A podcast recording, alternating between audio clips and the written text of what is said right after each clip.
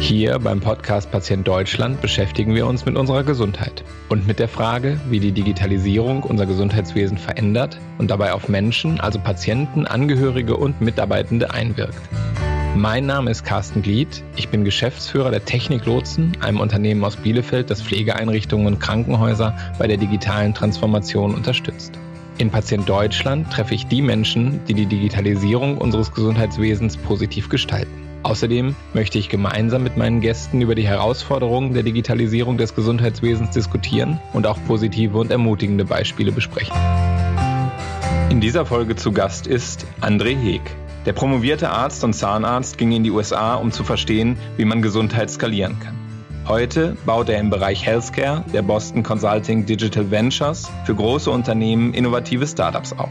Warum das zum Innovators Dilemma führt, aber auch zu einem Kulturwandel und wie sich der Standort Deutschland für Digital Health in den letzten Jahren entwickelt hat, darüber habe ich mit ihm gesprochen.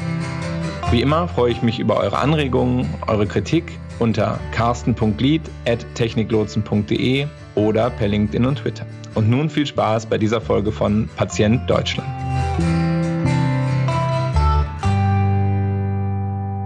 Hallo und herzlich willkommen bei Patient Deutschland. André Heeg, schön, dass du da bist. Ja, hallo Carsten, ja, vielen Dank, dass ich dabei sein kann. Erzähl mal ein bisschen, ähm, wo du herkommst, was du jetzt machst, warum du es jetzt gerade machst. Ähm, beschreib uns mal ein bisschen deinen Werdegang. Ja, also wenn ich mich auf die Dinge äh, konzentriere, die wahrscheinlich hier relevant sind, ähm, äh, fange ich an, dass ich vom Hintergrund, äh, und ich beschreibe das immer so, in meinem früheren Leben äh, war ich mal Arzt und Zahnarzt. Äh, also ich habe ganz klassisch äh, Medizin studiert und dann äh, ein bisschen parallel äh, noch Zahnmedizin. Äh, ja, habe äh, beides abgeschlossen, promoviert, äh, also ganz klassische Klinikkarriere begonnen und habe da als Mundkiefer- und Gesichtschirurg gearbeitet. So zusammenfassend ist es quasi alles, was so kaputt gehen kann, äh, unterhalb äh, des Gehirns und oberhalb äh, äh der Schultern. Ja, also da, äh, das habe ich gemacht. Ähm, äh, habe mich dann entschlossen, aus der praktischen Medizin äh, herauszugehen. Da gab es verschiedene Gründe für ähm, und äh, wollte mehr über, wie kann man denn äh, Gesundheit skalieren? Wie kann man so den Einfluss, den man auf Menschen hat, vergrößern? Äh, da war mir klar, ich muss einfach über äh, Geschäftsprozesse und, und Wirtschaft und äh, wie baut man äh, ein Unternehmen auf lernen. Bin in eine große Unternehmensberatung gegangen, das war McKinsey, äh, habe dort hauptsächlich hauptsächlich im Gesundheitsbereich gearbeitet. Und von da habe ich den Sprung äh, in die USA gemacht äh, zu einem frühen äh, Gesundheits-Startup, äh, also äh, ein Unternehmen, was im Gesundheitsbereich gestartet ist. SockDoc heißt das. Ähm, das hatte sich zur Aufgabe gemacht, ähm, äh, Arzt-Patienten-Beziehungen zu stärken, indem Termine online und über eine App vermittelt werden. Dort habe ich quasi den kommerziellen Bereich verantwortet und aufgebaut. Ähm, danach äh, bin ich noch eine Weile in der Startup-Szene geblieben äh, als äh, Advisor, Executive und äh, äh, Investor und äh, war dann äh, CDO bei Sandos, also verantwortlich für alle äh, digitalen Projekte global, für die äh, Generika-Division von Novartis, einem großen internationalen äh, pharmazeutischen Unternehmen. Und äh, ja, von da jetzt Aktuell äh, bin ich Partner äh, bei Digital Ventures. Digital Ventures ist eine Tochter äh, von BCG, also von der Boston Consulting Group. Wir fokussieren uns auf äh, das Entwickeln und Inkubieren von digitalen Lösungen. Ja, und das kann alles sein von einem digitalen Produkt, was näher an den Kernprozessen äh, von, äh, von einem großen Unternehmen ist, bis hin äh, zu ganz äh, zu neuen Startups immer in Zusammenarbeit mit einem, wie wir das nennen, Corporate Partner. Ja, also mit einem großen Unternehmen, das mit uns zusammen diesen Prozess begleitet. Und äh, dort bin ich in Europa verantwortlich für den äh, Gesundheitsbereich. Das heißt, du bist sehr nah an den, an den Corporates dran oder sehr nah an den Startups dran? Also was ist da so deine Rolle? Genau, also man, man kann sich das so ein bisschen vorstellen äh, wie die Spinne im Netz, ja, und, äh, und an den Ecken äh, sind ganz verschiedene äh, Spieler in dieser Gemengelage. Äh, zum einen die Corporates, äh, wie du richtig sagst, also Großunternehmen, äh, die äh, digitale Innovation oder digitale Transformation treiben möchten. Auf der anderen Seite äh, natürlich äh, der Kontakt zu den Startups, also dass man weiß, was in der Szene passiert. Ja, wir rekrutieren sehr viele Leute, äh, die Startup-Erfahrung haben, ähm, aber auch sehr nah an der medizinischen Praxis. Ja, also was passiert in Krankenhäusern, was passiert äh, ähm, bei den niedergelassenen Ärzten, was passiert in der Regulierung und Gesetzgebung. Also das fließt alles zusammen und äh, da entwickeln wir Ideen und, und bauen neue Produkte. Wenn du sagst, ihr rekrutiert bei Startups oder ehemalige Gründer, dann heißt das aber, ihr investiert nicht in bestehende Startups, sondern ihr baut quasi Startups auf. Also Inkubator-mäßig sucht ihr euch Leute zusammen, die auf einer Idee arbeiten. Das ist korrekt, ja. Ähm, wenn man jetzt beispielhaft unser Berliner Center nimmt, also unser Berliner äh, Niederlassung, äh, dort ist das ein ganz bunter Misch, äh, wie in einem typischen äh, Tech-Startup. Ja, also da haben wir äh, Engineers, wir haben Product Manager, Designer, ja, die, die, und die können wir sehr schnell zusammenziehen zu kleinen Teams, ähm, die quasi ein, ein Start-up äh, verkörpern, wenn man das draußen selbst machen würde. Bloß können wir das viel schneller und haben äh, da einen sehr großen Erfahrungsschatz. Also DV hat in den letzten fünf bis sechs Jahren äh, also weit über 100, ich glaube, wir sind jetzt knapp an den 150 solcher Startups gebaut, alleine im letzten Jahr über 30 und äh, können da eben auf sehr viel Erfahrung zurückgreifen. Und viele der Leute, die bei uns arbeiten, äh, also eigentlich die meisten, haben sehr einschlägige Erfahrungen äh, von Startups, bei denen sie vorher waren. Ist das, um nochmal ein bisschen bei dir zu bleiben, äh, ein ähnliches Geschäft wie bei Sandos sozusagen oder ist es äh, was ganz anderes? Also da hast du ja auch Digitalisierung äh, gemacht. Ich würde so sagen, same, same, but different. Ja. Äh, äh, es, äh, es ist ähnlich, ja. Also wenn man jetzt so ein Unternehmen wie Sandos sieht, äh, da ist der Anteil von der digitalen Transformation von äh, bestehenden Prozessen mit Sicherheit deutlich höher. Ja, äh, da ist die Verteilung wahrscheinlich irgendwo bei 80-20, dass man sagt, hey, wir müssen unsere, unser Kerngeschäft digitalisieren. Also wie entwickeln wir Medikamente, ähm, wie vermarkten wir Medikamente, äh, äh etc. In meiner jetzigen Rolle ist die Verteilung deutlich mehr gewichtet auf Innovation. Also welche Dinge entwickeln wir neu? Ja, wie erfinden wir Arzt-Patienten-Beziehungen neu? Wie äh, erfinden wir Behandlung von, äh, von schwierigen Krankheitsbildern neu? Ja, also solche, solche Dinge sind jetzt, haben jetzt ein stärkeres Gewicht. Bei Sandos war das ein kleinerer Anteil. Aber der war nicht null. Ja? Also es existierte dort auch. Wenn du Innovation sagst, ist das, ist das Innovation, ist das Disruption? Also ähm, ich habe schon verstanden, was es nicht ist, aber so was es ist, äh, kannst du es noch ein bisschen mehr beschreiben oder kennt man äh, kennt man etwas? Äh, wer sind eure Top äh, Startups? Also im Gesundheitsbereich äh, kann ich ein paar äh, ein paar erläutern, ein bisschen erklären. Äh, ich vielleicht so eines der Startups, das vor allen Dingen in Berlin außerhalb vom Gesundheitsbereich sehr viel Aufmerksamkeit bekommen hat, war Coop ja, also die Elektroroller, äh, die man mieten kann äh, auf der Straße. Ähm, das war eine, ein DV-Venture, was wir gebaut haben. Ja. Ähm, Im Gesundheitsbereich äh, also kann ich zum Beispiel zwei nennen.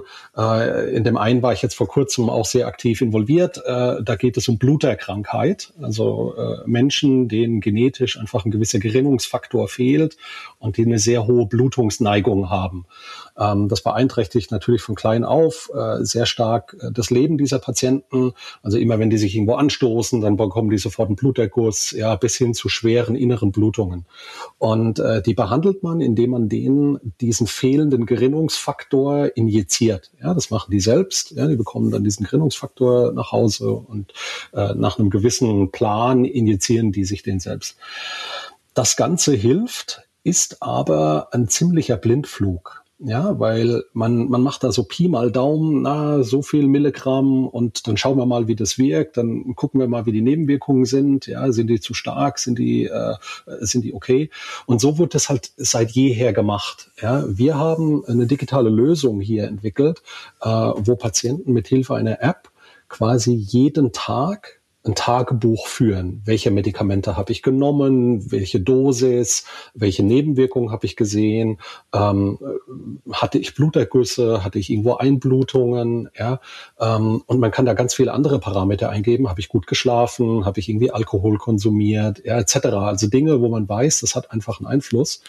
Und ähm, äh, mit einem Algorithmus, der hinten dran liegt und diese ganzen Daten verarbeitet, kann man plötzlich Korrelationen bilden und kann eben vorhersagen, naja, wie wird äh, äh, das, äh, der Plasmadurchschnitt äh, sein von diesem Gerinnungsfaktor, wie viel wird der Patient brauchen, wann war die Dosis gut, wann war sie schlecht, etc. Also für, für die Patienten das grafisch zu sehen, in einer sehr, sehr einfachen Darstellung, war für viele, also oder praktisch alle, so eine absolute Revolution. Ja, die haben uns gesagt, so haben wir das noch nie gesehen. Ich habe meine Krankheit so noch nie verstanden. Ja, bisher war das einfach mhm so ein bisschen ein, Flug auf, äh, so ein Tastflug äh, quasi, ja. Und mhm. jetzt habe ich es auf einmal und verstehe das, ja. Das ist vom, von der Art, was da entwickelt ist, ja eher im, im Digitalbereich zu sehen, also weil so eine digitale Lösung und der Mensch muss was eingeben. Ähm, geht ihr mit Digital Ventures auch in den Health Tech Bereich? Also in, um, um das Beispiel zu nehmen, ich sag jetzt mal, du kriegst einen Chip äh, und, und der misst das, was du sonst ins Tagebuch eingeben äh, musst. Ähm, also geht geht's auch in diese Richtung bei euch oder ist das, was du gerade beschrieben hast, äh, eher digitale Applikationen äh, eher der Schwerpunkt? Es machen wir auch. Ja, ähm, ich würde jetzt mal sagen, äh, die Haupt, äh, die Hauptgeschäftsideen, die wir entwickeln, äh, beschäftigen sich eher mit etablierter Technologie. Ja, äh, wir schauen uns sehr genau diesen Bereich, den wir umschreiben als Deep Tech an. Also was ist das nächste, was kommt, ähm, mhm. äh, worauf muss man sich vorbereiten, etc. Ähm, also wenn man jetzt ja der Elon Musk und Neurolink, ja, man bekommt einen Chip äh, ins Gehirn gesetzt und so. Wir, wir schauen diese Sachen an, ähm, aber die Venture, die wir bauen, sind in erster Linie äh, basierend auf etablierter Technologie. Aber wir benutzen schon Sensoren wie zum Beispiel Apple Watch und solche Sachen, die bauen wir in unseren, in unseren Lösungen sehr wohl ein. Ja. Mhm. Und woher kommen die Ideen? Also äh, entwickelt ihr die oder ruft das Corporate an und sagt, ich habe eine Idee, aber wir können es nicht. Äh, kommen Startup-Gründer auf euch zu, sagen, ich habe hier eine Idee, aber ich will es eigentlich nicht alleine machen. Ja, so ein Misch, ja. Ähm, also es gibt ganz verschiedene Einstiegspunkte. Äh, die kann man so ganz grob strukturieren in äh, ein Corporate Partner kommt und sagt, ja, wir sind hier in diesem, diesem Bereich aktiv, ja, wir wissen, da passiert gerade viel, aber und wir wissen auch, wir müssen was tun, aber wir haben keine Idee was. Ja, mhm. dann würden wir zusammen mit unseren, äh, also wir haben eine Kohorte, die nennt sich Strategic Design diese Designer, äh, die sind darauf trainiert und geschult und sehr erfahren, äh, Ideen zu entwickeln, die quasi in den Ablauf bestehender Prozesse passen. Ja, also sie beobachten uns als Individuen, ja, und entwickeln dann Ideen zusammen mit dem Corporate Partner. Ja, mhm. das kann man sich vorstellen, wie äh, wie auch Designagenturen arbeiten, wenn die neue Produkte entwickeln. Ja, mhm. so das ist die, der eine Fall. Der zweite Fall ist, äh, ein Corporate Partner hat schon eine Idee möchte von uns aber quasi eine Validierung haben. Ja, ist es mhm. eine Idee, die Sinn macht? Ja, ist da ein Markt dafür da? Kann man die umsetzen? Kann man damit Geld verdienen? Ja, oder ist es nur eine, nur eine doofe Idee? Ja, mhm. und der dritte Fall ist, die haben diese Idee schon ein Stück weit weiterentwickelt, haben das selbst probiert mhm. und stellen aber fest, wir kriegen das jetzt nicht irgendwie angeschoben. Ja, also wir, das bekommt keine Traktion. Und dann kommen wir rein, überprüfen das nochmal, ja, schauen uns diese Idee nochmal an, äh, machen vielleicht hier und da ein paar Anpassungen, ja, und helfen, das im Markt zu skalieren. Das heißt, ihr helft Unternehmen äh, bei den zweiten und dritten Fall so ein bisschen operativ aus der Patsche. Also sie kriegen es nicht, nicht umgesetzt, würde ich sagen.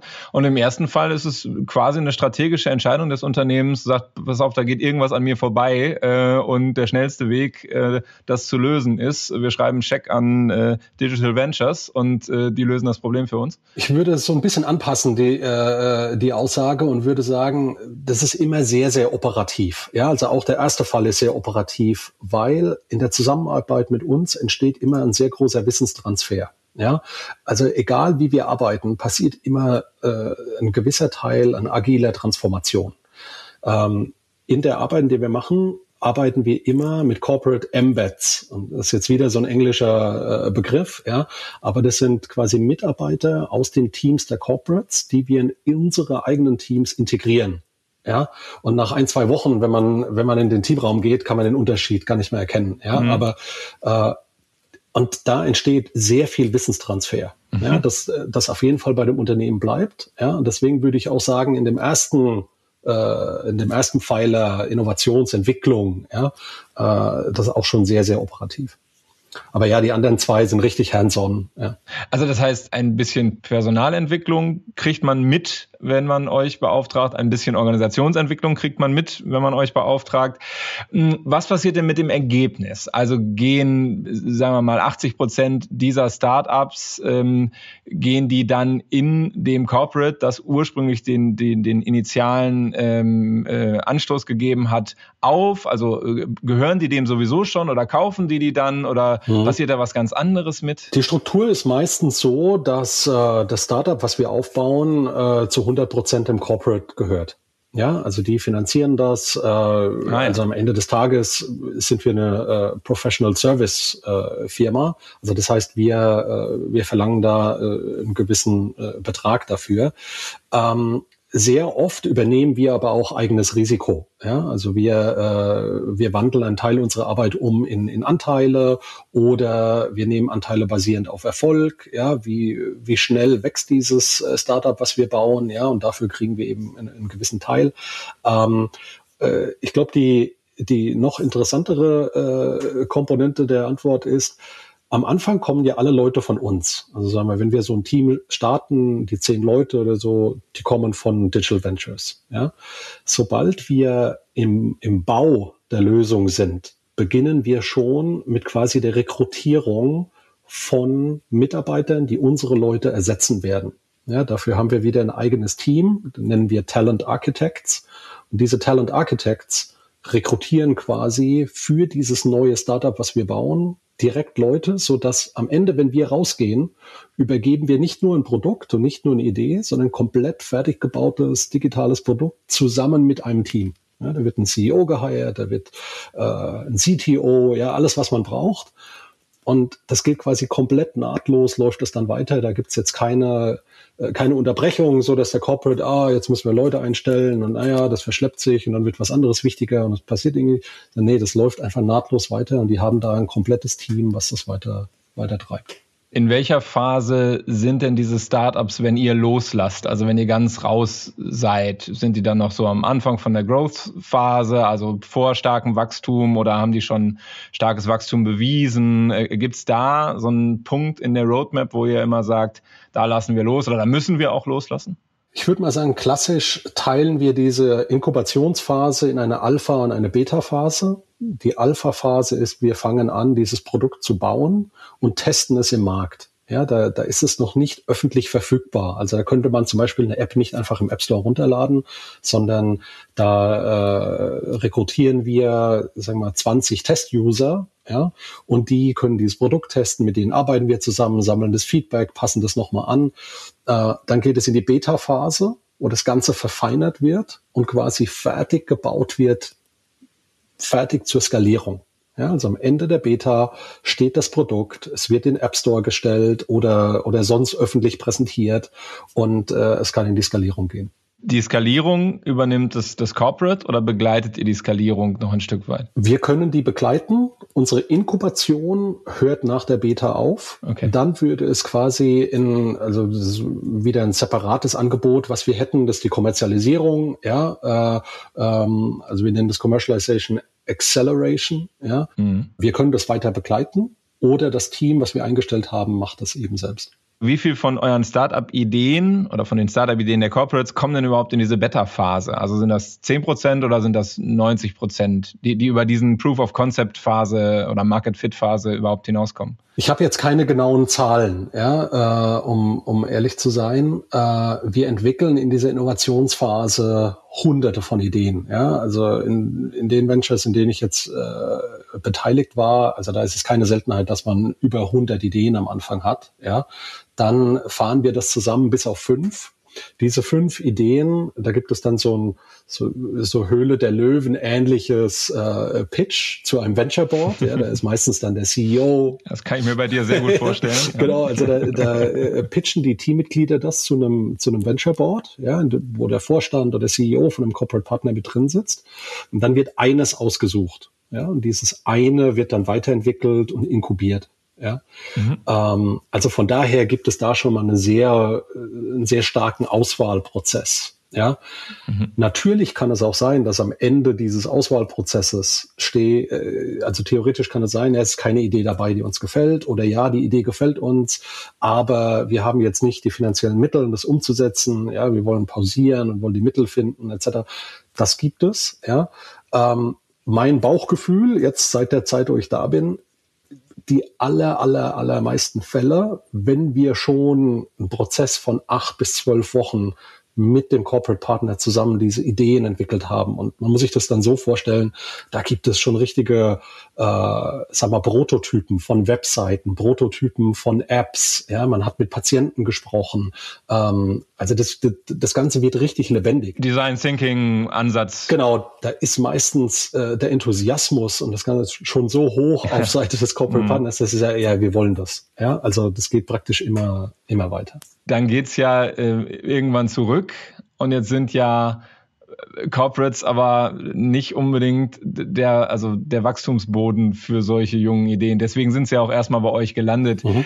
Kannst du da was zu sagen? Also wie viel schaffen es dann wirklich und wie viel ähm, sozusagen verkümmern? Also du hast Cube ja eben selber erwähnt. Mhm. Ich mich, äh, also es war glaube ich Bosch, die ja. euch angerufen haben und dann die es zurückgegangen ist und jetzt ist glaube ich nicht mehr da. Also jetzt hat es glaube ich Tier übernommen. Tier oder so. Also das waren ja diese Roller.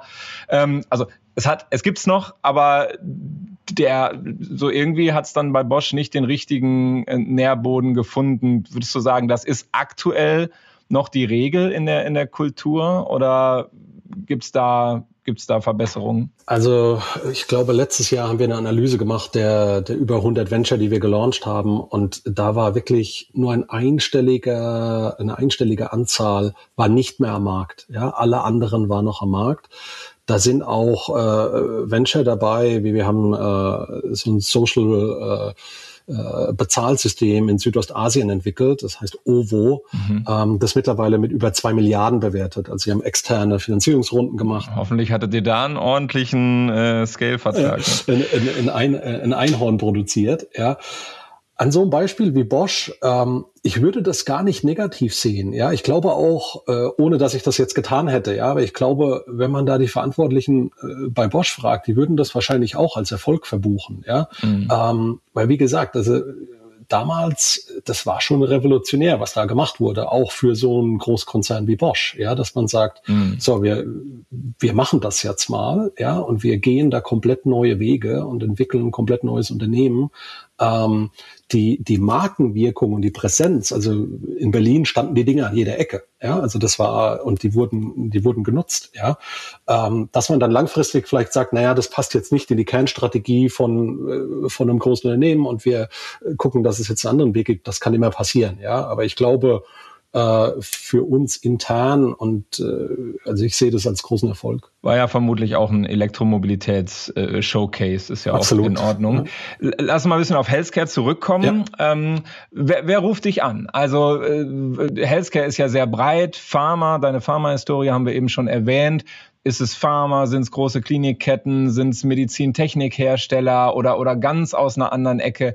Also wer nutzt euer Angebot heute? Also es sind alle, die du erwähnt hast. Ja, äh, wir arbeiten natürlich sehr viel äh, mit der Pharmaindustrie, auch mit Medizintechnikunternehmen, ähm, aber äh, da sind auch äh, Krankenhäuser, äh, Krankenkassen, ähm, äh, also selbst jetzt äh, der Public Sector äh, haben mhm. wir Kontakt, äh, großen NGOs, ja, ähm, helfen wir. Also es ist praktisch jeder, der einen Anteil am Gesundheitsmarkt hat und da eine Rolle spielt, schaut sich im Moment Digitalisierung an und äh, äh, und da reden wir natürlich auch mit denen was muss ich mitbringen? Also wenn ich euch anrufe und sage, komm hier, lass uns was zusammen machen.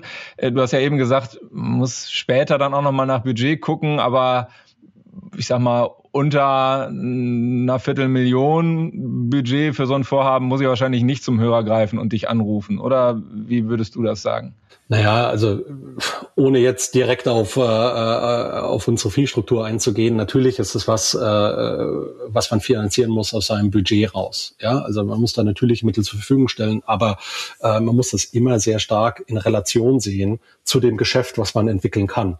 Ja, ähm, äh, also ein Betrag ist ja nie, gerade wenn man jetzt eine, äh, eine Firma aufbaut, ist ein Betrag alleinstehend total unaussagekräftig, würde ich mal sagen. Ja, also selbst wenn ich jetzt eine Million investieren muss, aber ich kann in fünf Jahren zehn Millionen Umsatz damit machen, dann ist die Million relativ wenig. War auch gar keine Bewertung ja, drin. Die Frage ist nur, eine Vorstellung für Größenordnungen zu kriegen, die typische Projekte, sagen wir mal, auch initial bei euch haben. Ja, Vielleicht möchte ja der eine oder andere anrufen und sagt, ach, so Viertelmillion, ja, die habe ich ja noch. Ich glaube äh, hier auch. Also es sind die unterschiedlichen äh, äh, Wege, wie man, äh, wie man die Arbeit beginnen kann. Ja, wir können mit einem ganz kleinen Engagement, äh, wie wir das nennen, also einem ganz kleinen Projekt anfangen, wo man quasi wie so eine Art Hackathon macht. Ja, man entwickelt sehr schnell in kurzer Zeit ein paar Ideen. Sowas ist absolut überschaubar vom Budget und liegt wahrscheinlich im Rahmen, den du genannt hast. Ja, wenn ich jetzt aber sage, ja, ich möchte da wirklich zehn, zwölf Wochen tief einsteigen, tief den Markt verstehen,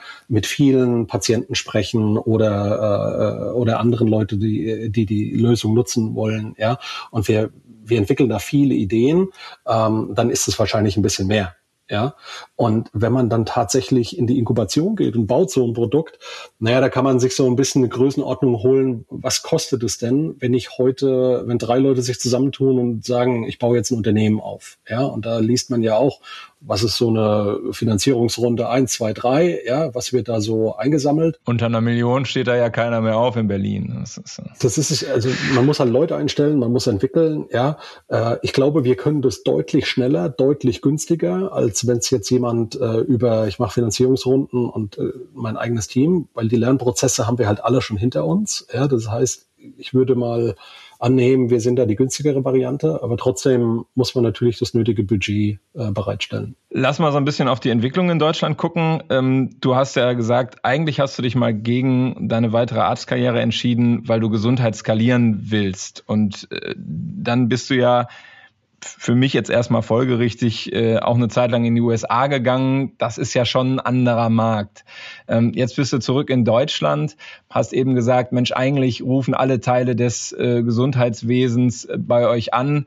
Was denn das, das Gefühl gerade? Ähm, ich sag mal, Aufbruchstimmung, äh, guckt die Welt auf uns oder ist das hier immer noch verschnarcht, weil wir erst nach 15 Jahren jetzt irgendwie mal eine EPA zustande kriegen? Äh, wie nimmst du den Sektor gerade wahr? Also als ich in die USA bin, das ist jetzt irgendwie sieben Jahre her, äh, sieben, acht Jahre her, ähm, da war, da war der Unterschied einfach äh, sehr, sehr deutlich. Ja, also USA prinzipiell, sage ich mal, ein bisschen äh, weniger restriktiv, was, äh, was den Datenschutz und was die Patienteninteraktion äh, betrifft und auch so das Vordenken im Sinne von Digitalisierung von Gesundheit war da einfach weiter. Ja, wenn du, wenn du mich damals gefragt hättest, dann hätte ich wahrscheinlich gesagt, die USA ist zehn Jahre vor Europa, ja, oder zehn Jahre vor Deutschland, so gefühlt einfach, ja, wie man über das Thema spricht, wie die Akzeptanz ist, allein sich auf den Gedanken einzulassen, ja. Wenn ich da, ich habe ja viele es haben ja noch bekannte Freunde, die aktive Ärzte sind, ja. Und ich habe manche Dinge mit denen besprochen. Da war selbst in meinem Freundeskreis, da war sehr viel Skepsis. Ja, braucht man nicht und ja, Schnickschnack und so weiter. Ja. Wenn ich jetzt äh, vor allen Dingen das letzte Jahr mir anschaue, ja, und das steht natürlich sehr stark unter Covid-19 und der Pandemie, ja, äh, das war natürlich ein absoluter Beschleuniger und Katalysator dieser ganzen Entwicklung hin zu Akzeptanz von Digitalisierung im Gesundheitswesen, ja. Man muss aber klar sagen, das hat nicht mit Covid angefangen. Ja, das hat schon irgendwie vor zwei, drei Jahren hat man plötzlich gemerkt, okay, die Akzeptanz wird höher. Ja, plötzlich war Terminbuchung online auch in Deutschland etwas, was salonfähig war. Ja, äh, oder Telemedizin, äh, Sprechstunde, dass ich per Video mit einem Arzt sprechen kann, war schon vor Covid-19 äh, äh, etabliert und äh, Krankenkasse, Krankenkassen haben Verträge mit Anbietern gemacht. Ja, ähm, 2020 hat dem Ganzen natürlich unglaublich viel Momentum gegeben. Ja. Und jetzt äh, sehe ich so, klar, so ein Markt wie USA ist da immer noch äh, immer noch in, in Führung, ja. Aber äh, vor allen Dingen Deutschland mit DVG, mit DIGA äh, ist plötzlich innerhalb von wenigen Monaten zu einem der attraktivsten äh, Digital Health Märkten äh, global geworden. Krass. Ähm, haben die haben deine Corporates das schon verstanden? Also merken die auch, dass da was passiert? Kriegst du mehr Anfragen in den letzten Wochen und Monaten? Ja, absolut. Ja, also äh, Corporates merken das natürlich auch. Ja, ähm, es gibt so zwei, äh, zwei Seiten der Medaille. Ja. Zum einen, äh, so ein Corporate spürt natürlich immer, äh, wie ist so die öffentliche Wahrnehmung und wie reagiert der Endkunde. Ja. Und oftmals wird man dann in eine Richtung gezogen, die der Endkunde einfach vorgibt. Ja, und das ist etwas, was wir alle als äh, als Kunden von irgendwas äh, ja jeden Tag erleben. Ja, wir suchen aus, wie wir äh, wie wir Medien konsumieren, wie wir Produkte einkaufen, ja, wie, wie wir Services äh, äh, einfach buchen, ja, und äh, und Corporates müssen sich früher oder später darauf einstellen. Ich glaube, das ist so die eine Kraft. Die andere Kraft, die dem Ganzen entgegenwirkt, äh, die, die beschreibe ich immer so ein bisschen wie der äh, Innovators Dilemma, ja, also das berühmte äh, Buch von Christensen, ja. Ähm, viele der Corporate Partner, mit denen wir arbeiten und sprechen, die sind große Corporate Partner, weil sie sehr erfolgreich sind mit dem, was sie Jahre und teilweise Jahrzehnte getan haben. Ja, und äh, die verdienen damit gutes Geld, äh, die bieten erstklassige Produkte an, natürlich ist es da extrem schwer, über Nacht zu sagen, naja, lass uns alles vergessen, was wir die letzten 30 Jahre gemacht haben. Jetzt ist Digitalisierung. Jetzt müssen wir hier irgendwie Google und Facebook und Amazon werden. Ja. Ähm, und das, äh, das verstehe ich auch. Und dem muss man natürlich äh, sehr viel Beachtung geben. Ja, und muss dann sehr behutsam sein. Äh, wie lenkt man so ein Unternehmen selbst in Teilen in Richtung von der Digitalisierung und akzeptiert, dass Geschäft, wie man es früher gemacht hat, vielleicht nicht in der Zukunft so Bestand haben kann. Abschließend, du hast ja jetzt ein Portfolio an spannenden Themen in deinem Healthcare-Sektor bei Digital Ventures. Wovon werde ich in drei, vier Jahren was hören, ähm, wo, wo, du sagst, hier, das ist eine Innovation, da kannst du dich schon mal drauf freuen? Oder können sich spezielle Zielgruppen oder äh, Patienten drauf freuen? Was ist so dein Liebling da im Moment? Also eine Sache, die, äh, die ich besonders spannend finde äh, und, und beobachte, ist alles, was man so umschreibt mit äh, Direct to Patient äh, und das halt aus dem Consumer-Bereich, also aus dem Konsumenten Direct to Consumer. Mhm. Ja, äh, ist ein Trend, äh, den man ja überall äh, schon gesehen hat, ja, dass man alles personalisieren kann, dass man alles äh, so Ende zu Ende äh, durchdenkt von so einer Konsumentenreise. Ja, wenn man diese Idee überträgt auf den Patienten und jetzt weniger von Institutionen denkt, sondern wirklich den Patient ins Zentrum stellt. Ja, im Moment kommen wir immer noch aus Gesundheitssektor Silos. Ja, also ich habe hier meinen Arzt, der sitzt in seiner Praxis, der überweist jemand ins Krankenhaus, ist wieder eine Institution. Ja, dann hast du die Apotheke und jeder kocht da sein Süppchen. Ja, aber wenn man jetzt wirklich mal einen Patienten in den Mittelpunkt stellt und sagt, so, das ist der Patient, der folgendes Krankheitsbild. Wie kann ich das jetzt wirklich Ende zu Ende lösen für den Patienten? Dass der keine irgendwie da Unterbrechungen hat, dass der immer an der Hand genommen wird und, äh, und abgeholt wird. Ähm, ich glaube, das wird in Zukunft äh, eine ein große, äh, große Bedeutung bekommen. Dann wünsche ich euch viel Erfolg dabei, ähm, euch selber und natürlich auch den Corporates, äh, mit denen ihr zusammenarbeitet, damit es am Ende dann auch äh, direct to patient ähm, bei den Patientinnen und Patienten ankommt. Vielen Dank für das Gespräch. Mach's gut. Vielen Dank. Ciao.